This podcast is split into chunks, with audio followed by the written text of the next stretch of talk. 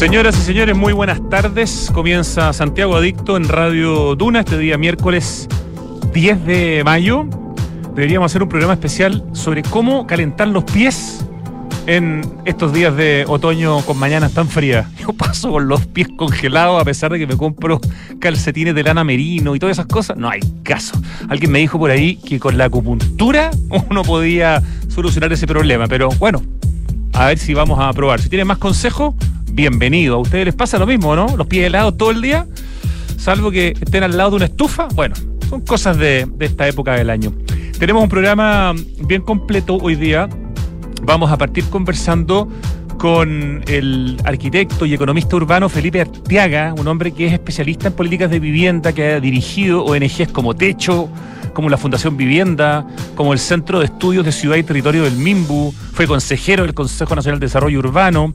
Eh, actualmente tiene trabajos súper interesantes, uno de ellos es estar eh, asociado a la oficina de Cristiano Undurraga, uno de los grandes arquitectos de nuestro país.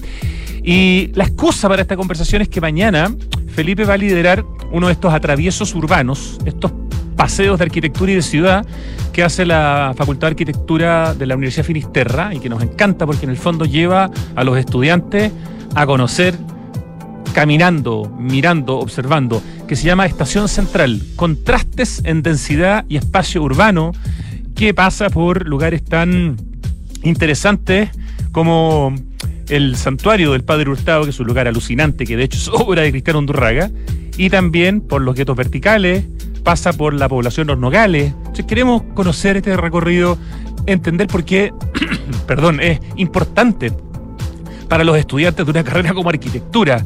Eh, en el fondo conocer la ciudad y entender sus dolores y también conocer sus, sus cosas positivas. Y bueno, hablar un poquitito también de, política habitacional, déficit habitacional, con un experto como es Felipe Arteaga. En la segunda parte del programa vamos a conversar con otro experto, pero en transportes, eh, el expresidente de Metro, Luis de Grange, sobre la polémica que hay en este momento respecto del proyecto eh, Providencia Alameda, Eje Alameda Providencia, en la parte específica de Plaza Baquedano. Eh, la semana pasada o hace pocos días, en el fondo, la alcaldesa de Providencia, de alguna manera, se opuso eh, al proyecto en la parte de Plaza Baquedano.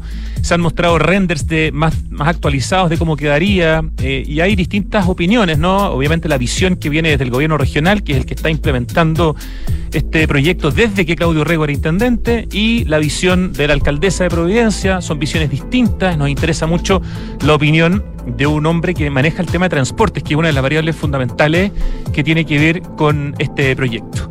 Y de las notas que nos gusta hacer al principio del programa, eh, seguramente mañana lo vamos a ampliar porque esperamos estar ahí, espero estar ahí en la mañana, pero mañana se inaugura una exposición muy importante en Santiago de Chile, en el Museo de Bellas Artes, que ha estado cerrado varios días, de hecho, se inaugura una tremenda muestra de Cecilia Vicuña.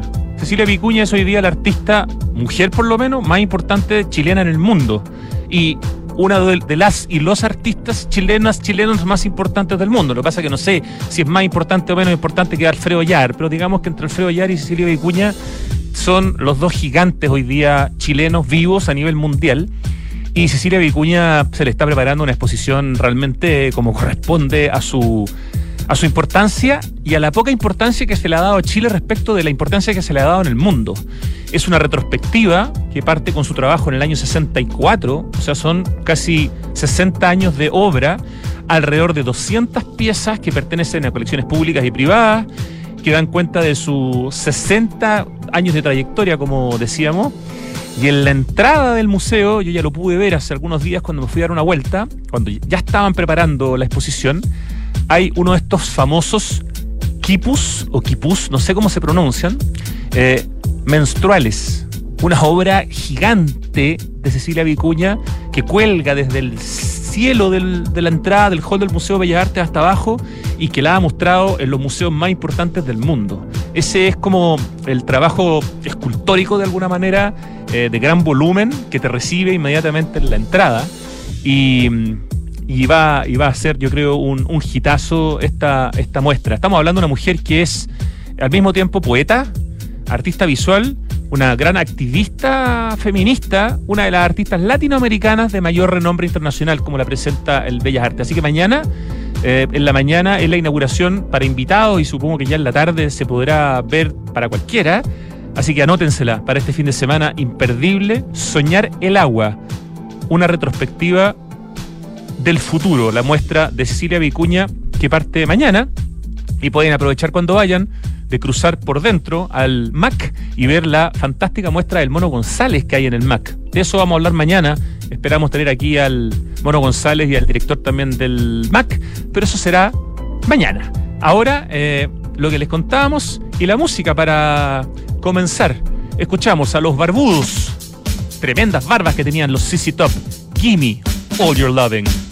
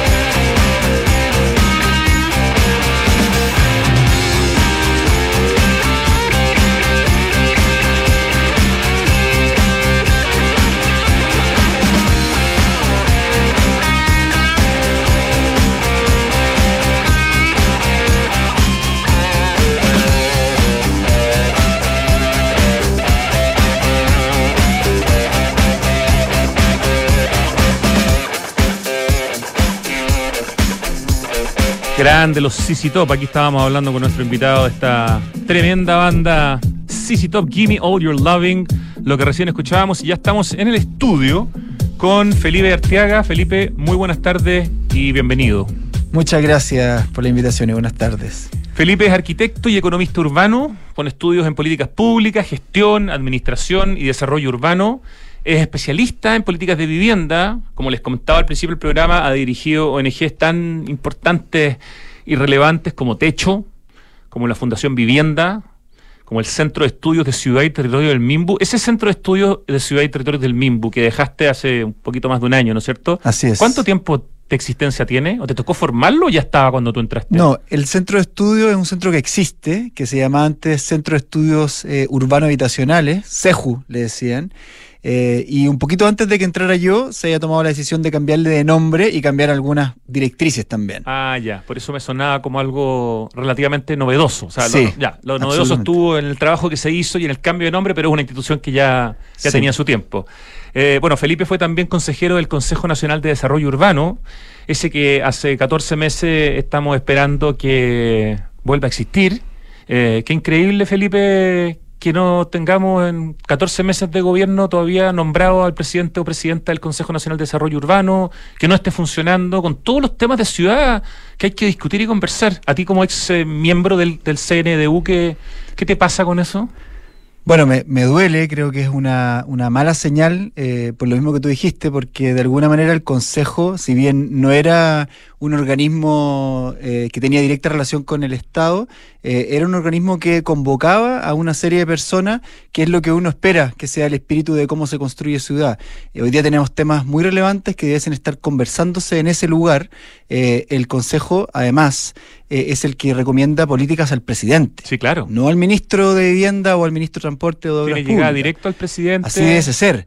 Entonces el presidente está también de alguna manera eh, sin la posibilidad de poder recibir eh, los aportes de los distintos consejeros que puedan integrar el Consejo. Así que creo que no es una muy buena señal. Eh, yo no creo que esto, esto sea algo, algo que ellos estén pensando eliminar. sería muy, muy, muy malo que eso ocurriera.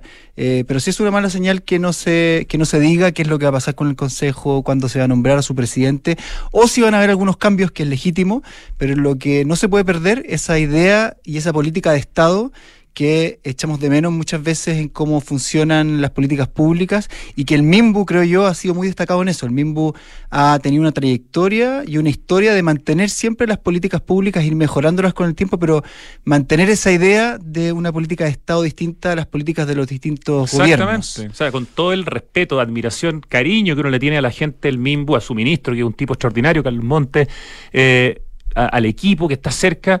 A mí me parece inadmisible que, sean 14 meses sin Consejo Nacional de Desarrollo Urbano, que a uno le lleguen además eh, por distintos lados nombres de personas que están a punto de ser nombradas y después no pasa nada. Entonces, como que mm, es un tema incómodo, pero bueno, teníamos que poner, sacar el elefante de, la pieza para poder seguir, conversando de otros temas. Como decíamos, Felipe Arteaga, nuestro invitado, eh, fue consejero del CNDU, del Consejo Nacional de Desarrollo Urbano, participa en diversos directorios de la sociedad civil y actualmente es eh, director asociado de CINDA con 2N, que es el Centro de Innovación y Diseño Avanzado. ¿Qué es, en, pocas palabras, el CINDA? ¿Desde cuándo existe? ¿Qué es este centro de innovación, Felipe? CINDA existe desde hace más de 15 años eh, y parte como un laboratorio de fabricación digital eh, y se llama FabLab Santiago. Eh, así ah, parte. Exacto, y es el primer Fab Lab independiente porque hoy día existen Fab Lab, pero están en general alojados en las universidades. Este fue el primer Fab Lab independiente. Y luego, después de organizar esa cumbre Fab 13, eh, que fue súper exitosa en Santiago, que convocó a todos los Fab Labs eh, del mundo, fue transitando hacia un cambio que es lo que es hoy día, que es este centro de innovación. Este es un centro I más D, que es certificado por Corfo, y que tiene básicamente tres agendas.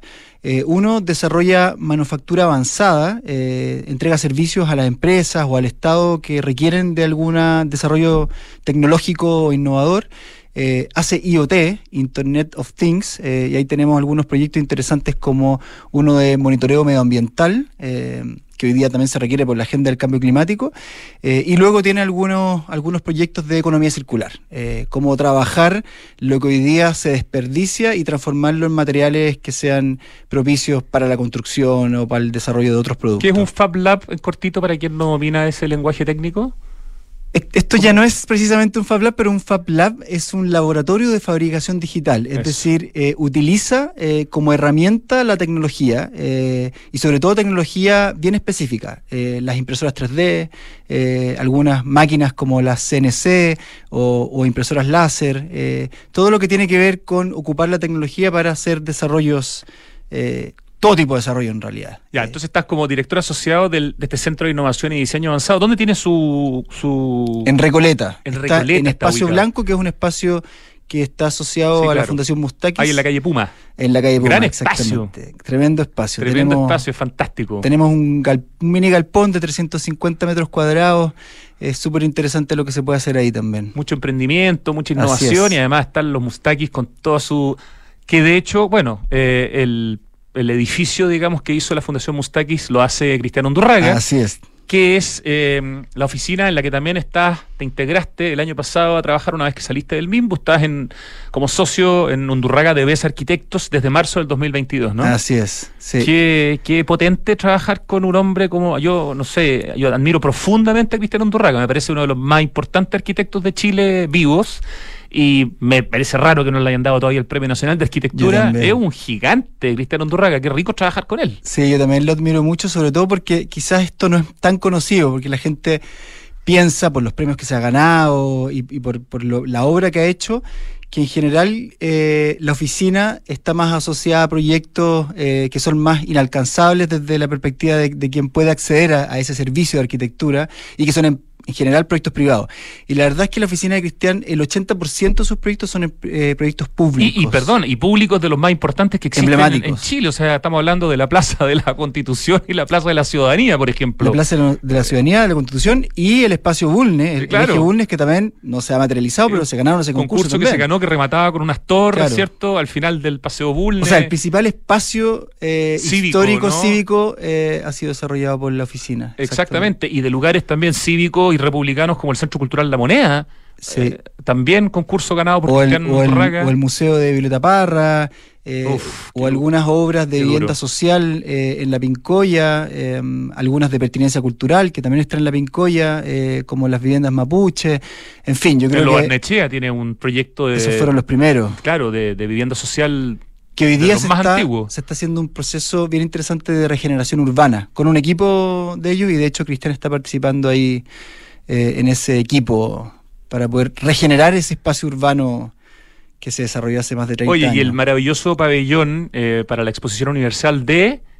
Eh, Milán. De Milán, que hoy día está en Temuco, y que es una joya de trabajo en madera. También, una obra maravillosa. No, si tiene una cantidad de obra pública, como decimos, aparte de la privada, extraordinaria. ¿Y cuál es tu como tu especialidad dentro de la oficina de Cristiano Andurraga, Felipe Arteaga? Bueno, yo vengo a aportar proyectos quizás más de, del orden social. Eh, evidentemente me interesa desarrollar proyectos de vivienda, viviendas sociales. De hecho, ahora acabamos de recibir la alegre noticia de que hemos sido seleccionados para un proyecto D19 de integración social que no había hecho nunca antes la oficina, había hecho vivienda social, que es el programa de S49, el, más emblemático quizá, eh, pero de integración social no. Eh, y es súper interesante porque eh, al haber más recursos y en el lugar donde lo estamos desarrollando, que es en Cerrillo, por el tamaño también te permite no solamente construir vivienda o diseñar vivienda, sino que hacer un pedazo de ciudad. Entonces, Ahí después cuando se conozcan las imágenes podemos conversar más en detalle de eso, pero tiene que ver con infraestructura también social. Eh, hace poco firmamos un convenio con una fundación, que es la Fundación Huella Local, no sé si la conocen. Sí pero que se encarga de ir en apoyo eh, a aquellos municipios que no tienen las posibilidades o las capacidades técnicas y sobre todo para eh, apoyar en desarrollo de infraestructura. Entonces ahí tenemos un primer proyecto que es una, un mercado del mar en Pellines, en Constitución a la, a la costa, así que ese también está haciendo en madera, por ejemplo, ah, madera y piedra. Sí. Como se viene la madera fuerte. Estamos siguiendo, sí, es el material. Bueno, hay algunas empresas que están apoyando y, esas son CMPC y Arauco, así que... No, ya han desarrollado la tecnología, digamos, que hoy día es fundamental para poder darle un uso a la madera que antes no se podía dar, sobre todo en altura, ¿no? Exacto, les queremos sacar trote ahí también. Vamos a ver cómo nos va. Excelente. Oye, Felipe Artiaga, y bueno, entonces hoy día, principalmente, director asociado de este Centro de Innovación y Diseño Avanzado, CINDA, eh, por otra parte, socio en el estudio de Cristiano Undurraga, que se llama Undurraga de Bes Arquitectos, y también profesor y coordinador de vinculación con el medio de la Facultad de Arquitectura, supongo, de la Universidad de Finisterra o de la Universidad entera, no, de la facultad. De la facultad. Ya. Y desde ese, desde ese lugar, digamos, como exalumno, como profesor y, como coordinador de vinculación, mañana, que esa es la, excusa para nuestra conversación, pero con tu currículum es muy entretenido partir hablando de otras cosas y dejar el postre para el final, eh, está un atravieso urbano eh, nosotros hemos hablado otras veces de atraviesos urbanos aquí en el programa que hacen en la Finisterra. Nos encanta ese programa de llevar a los alumnos a la calle. Eh, y eso que la Finisterra no es de las universidades que están en la Cotamil, está pero igual, digamos, está en un sector más privilegiado de la ciudad, ¿no es cierto?, en la Comuna de Providencia, y es muy importante que la gente que, el día de mañana va a diseñar, no sé, los proyectos, eh, los lugares donde vamos a vivir, las ciudades donde vamos a vivir, conozcan, conozcan la ciudad. Cuéntanos del atravieso urbano que tú vas a liderar mañana y que se llama Estación Central, Contrastes en Densidad y Espacio Urbano. Mira, el atravieso urbano, primero como, como iniciativa en general, eh, se plantea como la posibilidad de poder llevar a los alumnos al lugar que, va a ser el escenario en donde ellos van a tener que desenvolverse, básicamente.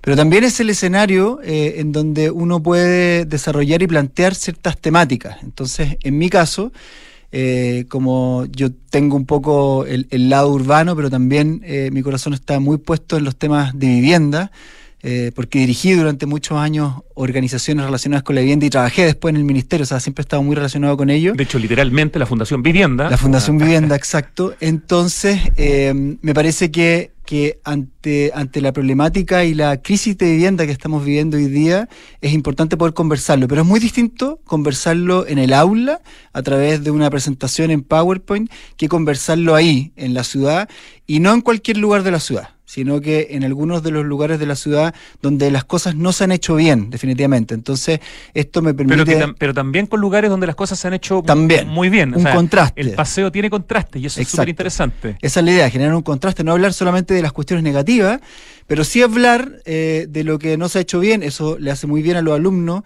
Creo que es bueno tener una mirada crítica eh, de lo que está pasando, porque ahí hubo arquitectos detrás de eso, también hubo obviamente inmobiliarios, hubo abogados, en fin. Hubo autoridades municipales, o sea, aquí la responsabilidad es de varios en el fondo, pero para llegar a los guetos verticales, que es parte de, este tour, entre comillas, eh, bueno, hubo muchos actores. A todo esto, el concepto, la palabra, el término, gueto vertical, ¿qué, cómo, lo, ¿cómo lo tomas tú? ¿Te, ¿Te gusta, no te gusta, te complica, te molesta? Ya es algo que en el fondo está tan, tan metido que ya no tiene sentido mucho discutirlo. ¿Cómo lo ves? Mira, a, mí no me acomoda mucho, honestamente. De hecho, cuando se acuñó en forma más mediática, que fue, ¿no es cierto?, el actual gobernador.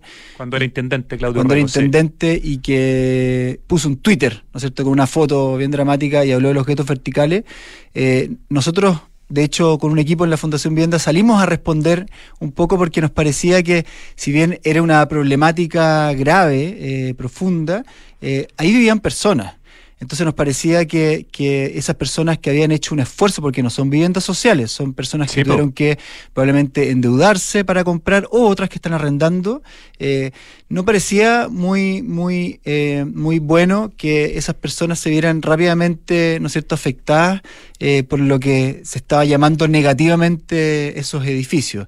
Y además porque conceptualmente no corresponde en realidad a un gueto. Un gueto tiene que ver con personas que están aisladas, ¿no es cierto?, que son personas que son más bien homogéneas y, la verdad es que en los guetos verticales o en estos edificios de hiperdensidad, eh, que me gustaría que se llamaran mejor, hay una cierta diversidad, no, no son homogéneamente vulnerables las personas que viven ahí. Además, si uno mira el lado positivo, tienen un acceso a servicios y la conectividad extraordinaria. O sea, por algo la gente está dispuesta, digamos, a vivir en un lugar tan pequeño, con tantos quizás problemas, porque hay muchas ventajas y muchas oportunidades. Por lo tanto, eso también de alguna manera rompe eh, el concepto de, gueto. Lo, que, lo que es indiscutible es que, quedó muy posicionado el concepto. Absolutamente. Eh, puso, puso el problema de alguna manera en el foco, que creo que es bueno, pero también de alguna manera hizo que muchas personas que quizás no entienden tanto o no les interesa tanto el tema, usaran como sinónimo densidad de hiperdensidad y que todo lo que suena a densidad hoy día eh, produce así como no en mi patio trasero, ¿no? Y, y, esta idea como de, de, la gente que no quiere nada con la densidad y eso es un problema porque necesitamos densidad. Es un tremendo problema. A mí me ha, tocado eh, por, por las distintas eh, trabajos o, situaciones que, que, que he vivido escuchar a personas que reclaman contra algún desarrollo inmobiliario en un barrio que tiene cuatro pisos. Entonces hablan de las torres de cuatro pisos. Mm. Eh, y la verdad es que cuatro pisos, entre cuatro y siete pisos, eh, es lo que uno esperaría en términos de lo que uno define como densificación equilibrada. Es un rango, ¿no es cierto? Depende también del espacio público que enfrente. Pero en general es una joya. Uno, es una joya, es un lujo. De siete también y hasta doce probablemente. Aquí, en el caso de los guetos verticales, estamos hablando de ¿Cuántos pisos debe tener el edificio que más tiene? No sé, pero en departamentos, sobre 500 departamentos. 30 pisos. Torre, 30 pisos. 30 pisos. Claro, un, 30 pisos. Extremo. Tres ascensores, eh, personas que se demoran una hora en entrar a su departamento. Las escaleras no son una posibilidad. Eh, si tú tienes compras, no puedes subir esa bolsa 30 pisos. Entonces tienes que hacer una fila de una hora para entrar a tu departamento después de quizás cuánto tiempo estuviste teniendo que moverte por el resto de, la ciudad para llegar ahí. Muchas veces una pésima aislación acústica que te impide dormir. Sí, en términos de construcción tiene cierta deficiencia y los problemas propios de vivir en comunidad. Lo que pasa es que Nunca pensamos que vivir en comunidad se refería a juntar 500 departamentos en un solo, en una sola torre. Eh, y eso genera grandes problemas, problemas sociales y claro, y el concepto genera problemas de estigma también. Estigma hacia esas personas y estigma hacia lo que tú dijiste, hacia la densidad. Esos son edificios hiperdensos, creo que eso no los queremos en la ciudad. Hay otras formas de desarrollar la ciudad, pero eso ha generado que las personas rechacen la densidad eh, y, que se transforme en una especie como de, yo le llamo ciudad egoísta. Eh, hay lugares, yo mismo vivo eh, en un lugar que es privilegiado, que queda muy cerca de Pocuro y a una cuadra del metro y en ese lugar no se pueden construir viviendas de más de tres pisos. Estamos a una cuadra del metro.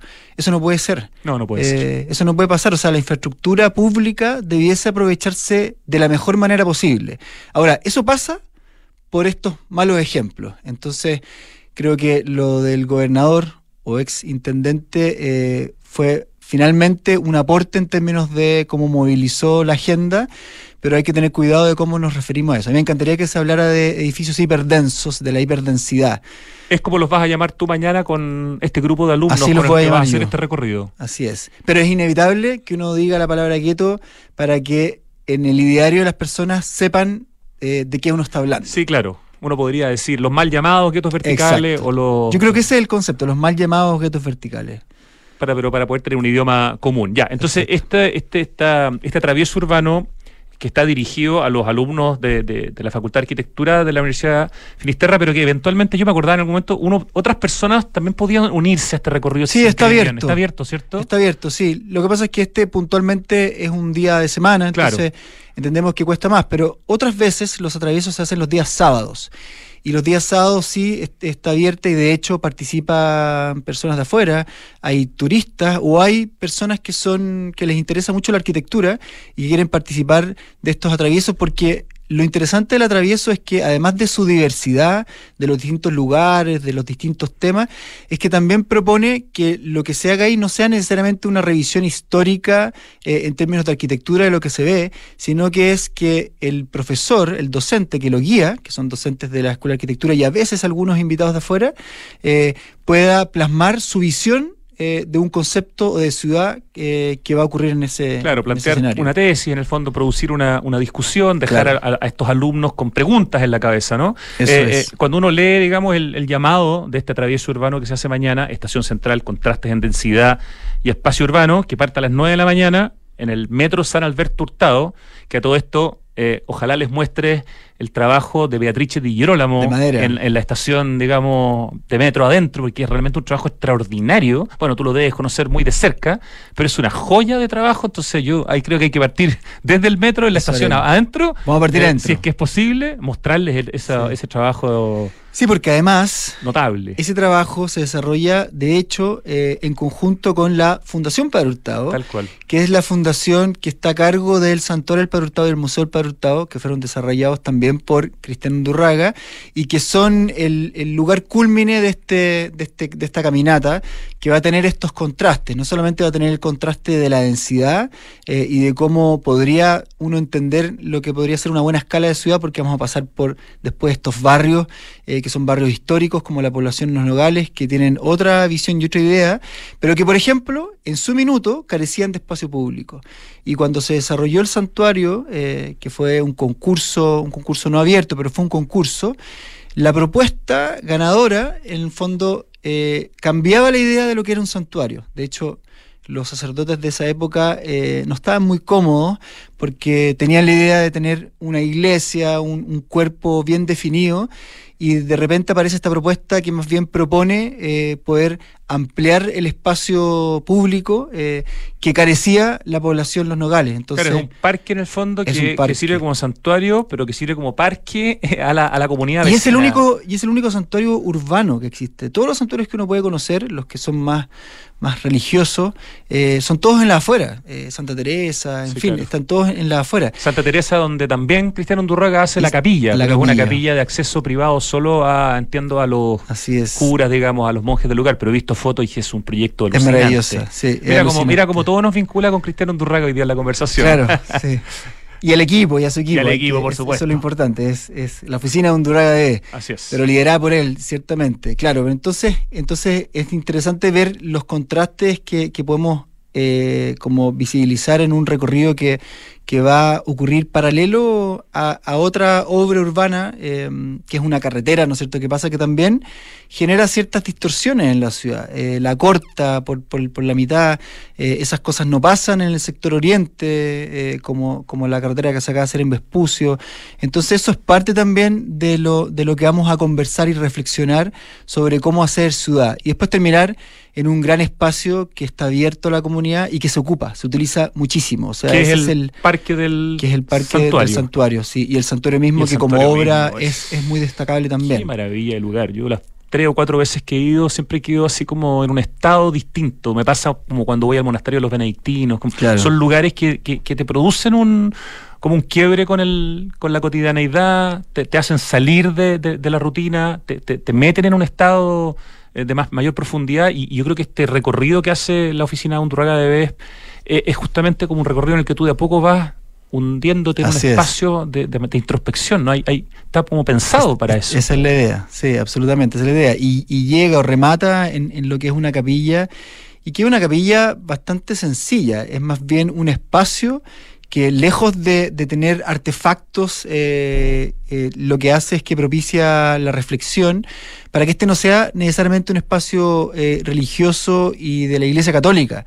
Eh, acá llega mucha gente, muchas personas que son de otros creos. O sea, uno podría decir que esto es como un espacio más bien ecuménico, pero que tiene que ver mucho también con quien es el inspirador de este lugar, que es el, el Padre Hurtado. ¿El Museo del Padre Hurtado también va, va a ser visitado en esta... En sí, también va a ser visitado. ¿En este urbano? Sí, si tenemos tiempo podemos también poder visitarlo por dentro, pero al menos le debes poder ver todo este espacio que incluye el remate de este parque, que es el museo que también es una obra de la oficina Undurraga, la cual. última de ese lugar. Tal, te iba a decir antes que me encantaba el enunciado del, del, recorrido, donde decía que en el recorrido podemos ver y reflexionar, y entre paréntesis, la cabeza piensa allí donde los pies pisan, sobre la ciudad moderna y la emergencia habitacional. Volvemos a, a, a lo que hablábamos hace poco, la importancia de que la cabeza, la cabeza piense allí donde lo, los pies pisan, eh, una frase que tuve que, la he dicho, la, la he repetido muchas veces, pues se la, escucho, se la escucho siempre también al, al, al, gobernador Claudio Rego, y llegué a Paulo Freire, un pedagogo brasileño que es el, es. el, el, quien acuñó esa frase, un hombre muy influyente en el mundo de la educación. Sí. Ahí viene, ¿eh? o sea, un hombre que murió hace el año 97, brasileño. Eh, pero es una frase muy importante, probablemente en el trabajo que te ha tocado hacer en tu vida y en el paseo que van a hacer mañana, o en el recorrido más que sí. paseo. En mi vida ciertamente, pero ahora que estoy ya un poquito más relacionado con la universidad, porque siempre he hecho clase, eh, de hecho, yo hago un curso de políticas públicas para arquitectos eh, y conversamos todos estos temas también. Eh, lo que hace mucho sentido es que por, algún, por algún tiempo, y a veces también pasa que las universidades se encierran un poquitito en esta imagen de la biblioteca, ¿no es cierto? y se encierran a pensar, etcétera, y a veces ocurre mucho que, uno escucha de repente a algunos académicos que pareciera que no están muy bien conectados con la realidad. Entonces, poder ir a caminar y para un estudiante de arquitectura, eso pareciera ser central. ir a conversar sobre los temas contingentes también. Eh, este, en este caso vamos a conversar sobre un tema puntual. Ciertamente vamos a conversar sobre los temas habitacionales, sobre la vivienda, sobre cuál es el, piso de la dignidad, eh, cuáles son las alternativas, en fin, vamos a conversar de varios temas relacionados y sobre la ética sobre la ética que tienen los arquitectos en sus manos en el sentido de hacer ciudad y en ese sentido mostrar estas torres en el fondo construidas en Estación Central y que son, tan famosas permite justamente una discusión, me imagino, sobre la ética. Al mismo tiempo que mostrar un espacio de calidad como es eh, el que también del Padre que también es, conversar sobre la ética. Claro. Sobre la ética del arquitecto eh, y, cómo la arquitectura también puede puede cambiar la forma en la que nos relacionamos, eh, que puede emocionar. esa es la buena arquitectura. Eh, no solamente es la que resuelve algunos problemas eh, puntuales específicos, sino que también la que te ofrece un, un, sentido mayor de lo que puede ser vivir en un espacio urbano. Esta agrega ciertamente muchísimo valor a los barrios colindantes y yo creo que los vecinos lo agradecen enormemente. Y, finalmente la población Los Nogales, que es parte también del, recorrido, ¿qué arista agrega, digamos, a este recorrido? ¿Para qué, para ejemplificar qué sirve, por ejemplo, esa, esa, visita? lo, que, lo, que nos, lo que nos sirve es uno para ver el contraste eh, dramático de cómo se, se puede vivir en un lugar que a pocas cuadras tiene 30 pisos eh, y luego entrar a un barrio que tiene la escala del barrio. Eh, que no tiene dos o tres pisos, ese contraste, y ver, bueno, qué cosas pasan en un lugar eh, versus qué cosas pasan en otro lugar. Porque la población de los nogales existe una comunidad, eh, existen organizaciones sociales también. Eso no existe en los guetos verticales. Entonces, por eso entendemos que, o, yo quiero tratar de transmitir que, lo que pasa con estos edificios hiperdensos es más bien la anticiudad, es lo que no queremos como ciudad y lo que sí eh, puede pasar en la población locales, siendo una población no de la élite, ¿cierto?, sino una población más bien vulnerable, eh, pero que tiene su historia y que permite generar comunidad entre los vecinos. Y eso está muy asociado a la escala, a la forma y, a la, y al diseño que se, le, que se le desarrolló en un principio. Habíamos pensado, Felipe Arteaga, en conversar también eh, con cierta profundidad sobre el déficit habitacional. El tiempo ya no nos lo permite, ¿eh? entonces no te voy a hacer una pregunta para hablar un minuto y medio de un tema que es para un programa completo. Así que te propongo que lo dejemos para una próxima conversación, eh, que la podemos tener pronto, digamos, no tiene por qué ser en demasiado tiempo más. Me parece muy importante tu visión. Eh, sabemos que hay un compromiso de parte del gobierno de llegar a una cierta cantidad de viviendas. Ya con todos los problemas que estamos viendo se está viendo bastante difícil, pero es un tema demasiado, demasiado multifactorial.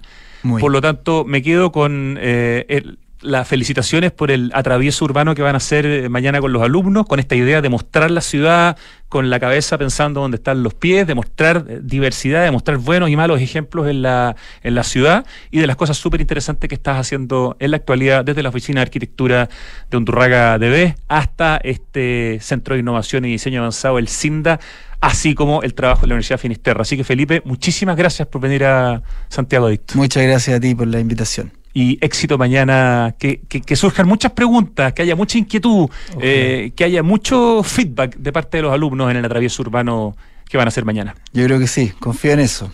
Excelente. Muchas gracias. Vamos al corte, ya vuelve Santiago Adicto. ¿Eres un apasionado del diseño, la arquitectura y el interiorismo? No puedes perderte 100 Showrooms, el evento más importante del sector que se llevará a cabo del 20 al 22 de julio en Espacio Riesgo. Descubre las últimas tendencias, productos e innovaciones presentadas por las empresas y referentes más destacados. Participa en capacitaciones y charlas para profesionales. Comparte tus experiencias y expande tu red de contactos comerciales. Más información en 100showrooms.cl y en Instagram arroba 100 showrooms.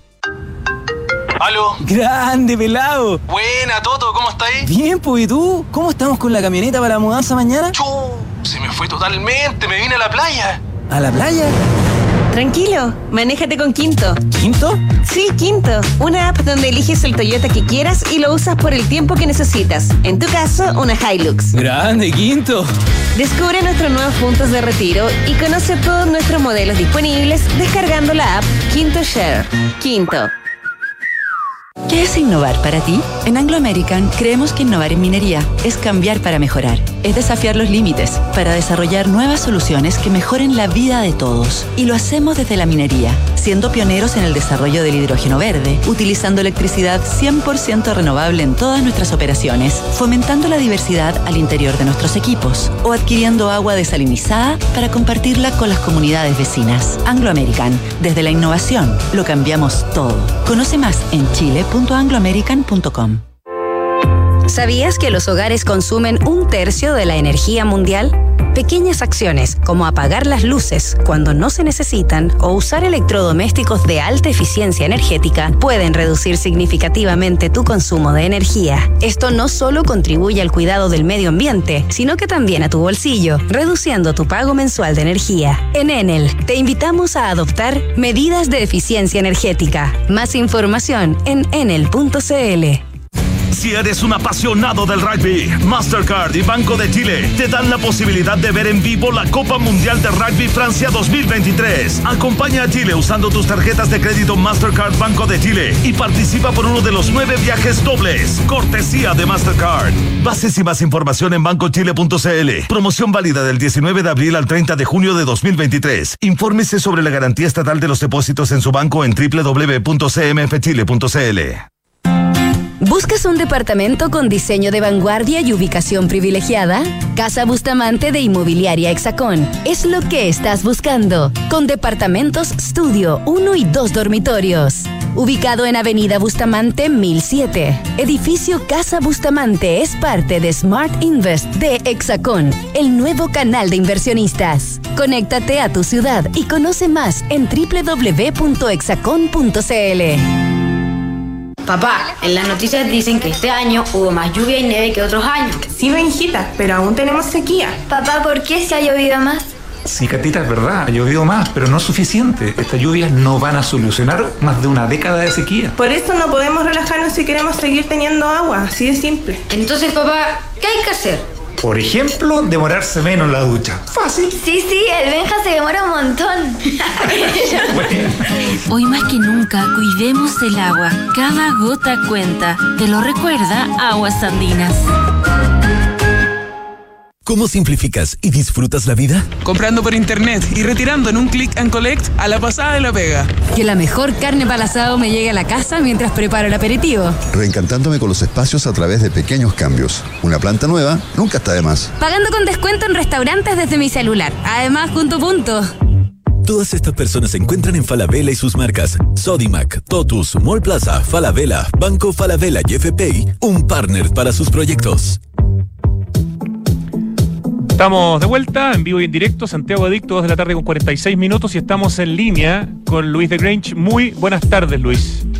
Hola Rodrigo, ¿qué tal? Muy buenas tardes, gusto saludarte. Igualmente, Luis es eh, el director de la Escuela de Ingeniería Industrial de la Universidad Diego Portales, es ingeniero civil de industrias con un diploma en Ingeniería de Transporte en la Católica, magíster en Ciencias de la Ingeniería y doctor en Ciencias de la Ingeniería, expresidente de Metro y quien ayer en Twitter, eh, las redes sociales, eh, mostró unos, un render del, proyecto adaptado, eh, un poco actualizado, eh, del eje a la media Providencia, proyecto, un concurso público que ganó hace algunos años la oficina Lion Bosch Martich.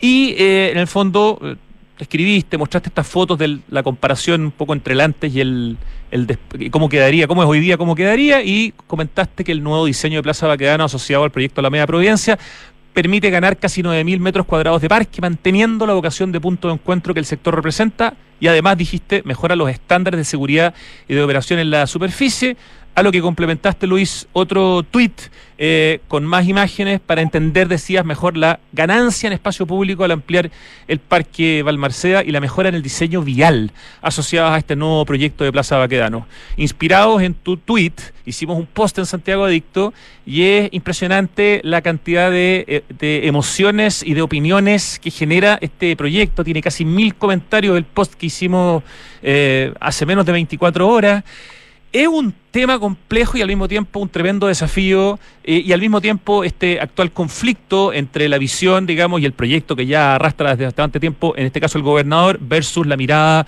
de la alcaldesa de Providencia, Maybelline Matei, que ha dicho, hey, cuidado, a mí no me han preguntado, tengo una opinión distinta. Danos un poquito de contexto desde la mirada del hombre que maneja el tema de transporte como tú, porque acá el tema transporte es una parte fundamental, no es la única, pero es un tema muy importante en el cambio que se está planteando en este eje, en esta zona de la Plaza Baquedano, Luis de Grange. Bueno, efectivamente, como, como bien mencionas tú, son, son varias dimensiones. Mi especialidad eh, por formación es más de transporte, pero también tiene una componente que tú lo mencionaste recién, una componente urbanística muy, muy fuerte de espacio público.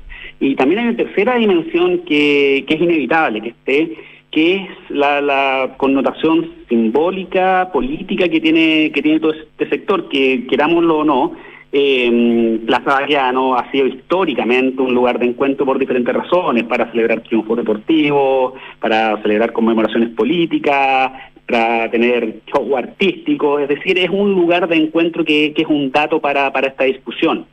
Entonces, lo, lo que hace el proyecto a la Media Providencia, en particular en este sector, es darle un, una vocación distinta, manteniendo, manteniendo la, la, parte como simbólica, por decirlo de alguna forma, eh, el espacio de reunión, ¿sí? Pero te permite utilizar el espacio que hoy en día tiene la rotonda, porque es una rotonda, todos hablan de Plaza Queano, pero es una rotonda que nadie usa. Claro, o sea, de plaza, no, de plaza no tiene nada, en el sentido que nadie va a esa plaza a, a, recrearse ni tampoco lo hacía antes, digamos, ¿no? Exactamente, exactamente. Entonces, este rediseño lo que hace es el área verde, además de, de la ineficiencia vial que hay hoy en día en el sector, traspasarlo al Parque Balmacea, sumar casi 9.000 metros. Quienes conocen el sector eh, son pueden confirmar, ¿cierto?, que el Parque Balmacea cuando va llegando a Pío Nono se estrangula, casi desaparece, eh, y después empieza el parque forestal. Entonces lo que hace este proyecto es darle un estándar de cerca de 80 metros de ancho, similar al que tiene el parque forestal que sigue hacia el poniente, por lo tanto le da una continuidad a un espacio público eh, verde que es tremendamente necesario, ¿cierto? Y al mismo tiempo mantiene la vocación de, del lugar de encuentro que tiene Plaza Baqueano y mejora la parte asociada al desplazamiento vial, porque las rotondas, no hay que olvidarlo, las rotondas funcionan bien para situaciones de bajo flujo, porque te eliminan el viraje a la izquierda, por decirlo de alguna forma. Claro. Entonces, para situaciones de bajo flujo, las rotondas funcionan bien. Pero en todo el mundo, cuando aumenta mucho el flujo, las rotondas las eliminan. Lo vimos, por ejemplo, en la Pérez y lo hemos visto en muchos otros lugares también. Por lo tanto, con el flujo que tiene la Alameda, que llega ahí con Pitina Maquena, la verdad es que la rotonda, desde el punto de vista vial, ya es un conflicto más una ayuda. Ya, o sea, en términos viales, definitivamente tú que te manejas mucho en este, en este tema, ves un, un, un, un, lado absolutamente positivo en la eliminación de la rotonda y en el planteamiento de cómo está hecho el proyecto en términos de darle como una continuidad a la Alameda, además de aumentar en casi 9.000 metros cuadrados de área verde por ese lado donde eh, el Parque Balmacea, como dices tú, se estrangula y pierde la, la vegetación. O sea, no habría como mucha discusión desde el mundo del, de la mirada vial, de la mirada de transporte, eh, en el sentido que eso sí sería mucho más beneficioso que perjudicial. Sí, esa es mi, mi opinión con, con, la experiencia que tengo y, es mi visión. Pueden, pueden quizás haber opiniones distintas, pero esa es mi, mi visión. ¿Cómo se suma que justamente además se está construyendo hoy día, o explícanos mejor dicho, qué es lo que se está construyendo de metro pegado a la Plaza Baquedano hoy día? ¿Es un pique que el día de mañana va a ser eh, necesariamente una entrada o salida o solamente es un pique de construcción que el día de mañana va a desaparecer? Claro, recordemos que paralelamente se está construyendo la línea 7 de metro que tiene una estación de combinación en Baquedano donde combina con la línea 1 y la línea 5, es decir, van a llegar tres estaciones ahí. Y por supuesto van a haber intervenciones. Nosotros ya estamos viendo, quienes, quienes, están, quienes usan el sector cierto con cierta habitualidad, ve que ya hay algunos cierres perimetrales que son piques de construcción. Ahí no van a haber accesos eh, de ningún tipo, sino son intervenciones temporales que después se van a volver a tapar y va a quedar igual o mejor que antes, pero eso también representa una tremenda oportunidad, porque en el fondo tiene una de las principales obras metropolitanas en construcción, que es la línea 7 del Metro Santiago, y justamente en este sector, entonces a eso tú le sumas el proyecto de la Media Providencia y por supuesto lo que mencionó la alcaldesa Matei, que yo encuentro razón, si acá hay que sumar a las comunidades, si existe un, tema que es tremendamente sensible y por lo tanto tenemos que estar todos de acuerdo. Lo que a, mí me parece que es una tremenda oportunidad que no podemos desaprovechar como, como ciudad eh, y hay que tratar de encontrar aquel diseño eh, que satisfaga a la mayor cantidad de actores sabiendo que da lo mismo el resultado, siempre va a haber gente que no le va a gustar, va a quedar desconforme. Sí, y, sumaría otro factor, estamos conversando con Luis de Grange, eh, experto en el tema de transportes y quien a través de opiniones en Twitter respecto de este proyecto, básicamente eh, apoyando, digamos, la, eh, el proyecto, ha generado una conversación súper interesante y que tiene que también, se vincula evidentemente, ¿no? Con, con, este, con esta polémica, digamos, de la visión que tiene la alcaldesa de Providencia versus el gobierno regional a través de su gobernador Claudio Rego, ¿no? que es un tema que, que, es un poco parte de la esencia de tener una autoridad metropolitana respecto de las autoridades de los municipios.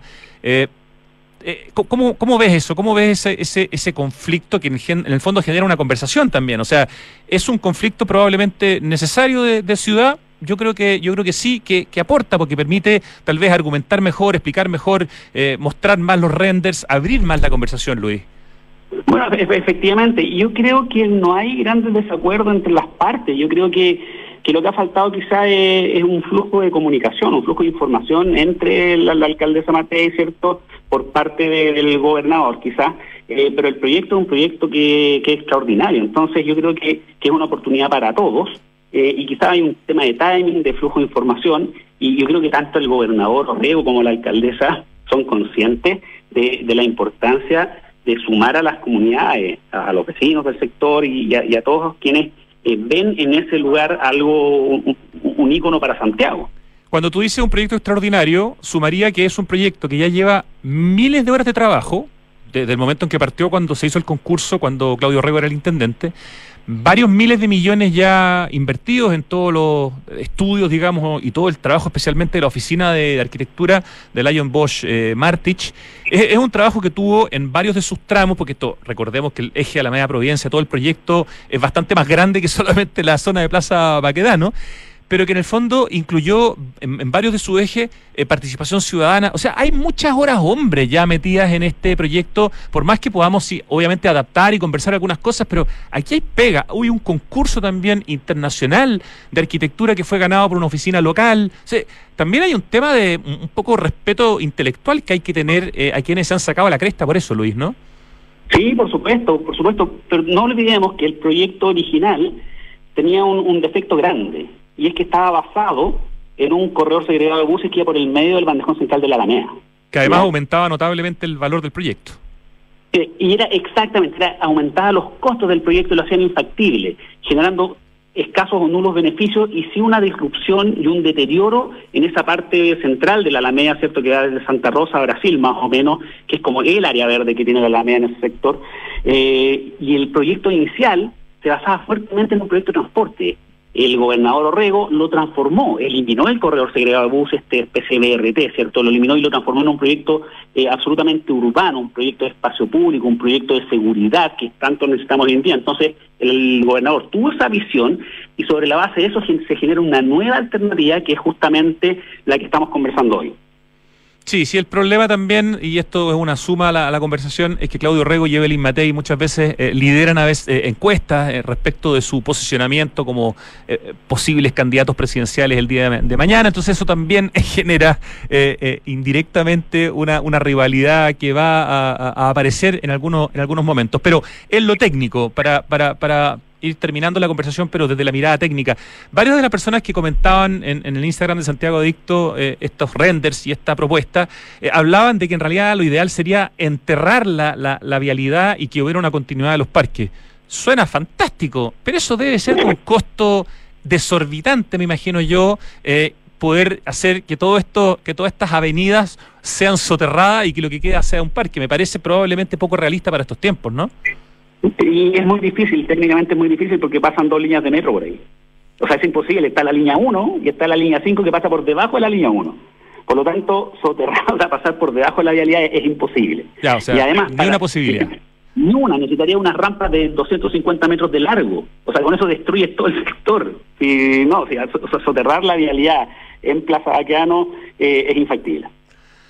Luis de Grange, eh, se nos acaba el tiempo, pero te agradecemos mucho por esta visión. Es un tema que vamos a seguir conversando, probablemente con otros especialistas y otras autoridades. Es una discusión que está abierta y, y que tiene muchas miradas. Eh, pero nos parece muy importante esta mirada que tú ya has puesto, digamos, eh, con una opinión eh, y que me parece re importante eh, lo que has contado en redes sociales y cómo eso nos permite a nosotros en el programa agregarle elementos a las personas para poder tener más datos, para poder opinar. Así que muchísimas gracias por esta conversación y esperamos seguir viendo tus comentarios respecto de los proyectos de ciudad en las redes sociales y en distintos espacios de conversación, Luis. Muchas gracias, Rodrigo. Ah, Nos vemos pronto. Abrazo grande. Un abrazo. Luis de Grange, especialista en el tema de transporte, expresidente del directorio de, de Metro y actual profesor, además de eh, el hombre que lidera la carrera de ingeniería industrial en la Universidad Diego Portales.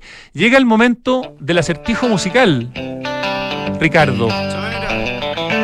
Ricardo se prepara con mucho cariño y con mucho esfuerzo para que todos los días haya un acertijo musical en este programa cuando estamos empezando a, cerrar. Es la última parte, pero no por eso la menos importante, todo lo contrario, a veces puede ser la más importante, porque aquí corre sangre. Oye, en Enel buscan cuidarte y mantener tu suministro continuo. Por eso, si sabes de hurto de cables que haya generado corte de electricidad en tu barrio, puedes denunciarlo de manera anónima al 600-696-0000. Ayúdanos a evitar esta práctica ilegal y a mantenernos seguros. Enel. Te cuento que este 2023 el mundo del diseño y la arquitectura se vuelven a reunir en 100 showrooms. Del 20 al 22 de julio nos van a estar esperando en Espacio Riesgo para que conozcamos las nuevas tendencias e innovaciones que van a exhibir las más importantes marcas del sector. Está toda la información en 100showrooms.cl, ese 100 con número, y puedes seguir el Instagram, arroba 100 showrooms, 100 showrooms. En mayo, espérate, voy a anotar porque llegó una información a mi cerebro, así que por lo menos creo que vamos a poder asegurar el 4, ya. Gracias banda por repetir el, en el coro el título de la canción. en mayo te decía, disfruta de los mejores beneficios pagando con tus tarjetas del Chile. Banco de Chile. Qué bueno ser del Chile. El cambio climático es una urgencia de todos y por eso en Falabella anunciaron la descarbonización de su operación con metas claras y cuantificables. Qué importante es eso, ¿no? Para hacer cero emisiones netas de carbono en 2035 en sus emisiones directas. Tremendo desafío para una empresa de nivel continental. ¿Tuvimos algo de lluvia y un poquito de nieve en Santiago el año pasado? Sí, pero eso nos soluciona 14 años seguidos de extrema sequía, incluyendo el año pasado. No podemos relajarnos. Para que sigamos teniendo agua, úsala en forma responsable y eficiente. Por ejemplo, al lavar los platos, usa una lavaza y solamente después enjuaga. Cuidemos el agua, cada gota cuenta, te lo recuerda Aguas Andinas. Esta semana completa se vive el Día de la Madre en la capital de los sabores, en Santiago Open Gourmet. Dos por uno en la carta de tragos desde las 6 de la tarde. 40% de descuento los jueves en Papachos y el Bodegón. Estacionamiento liberado por compras sobre 20 mil pesos. Y como broche de oro, este viernes 12, tributo a Credence.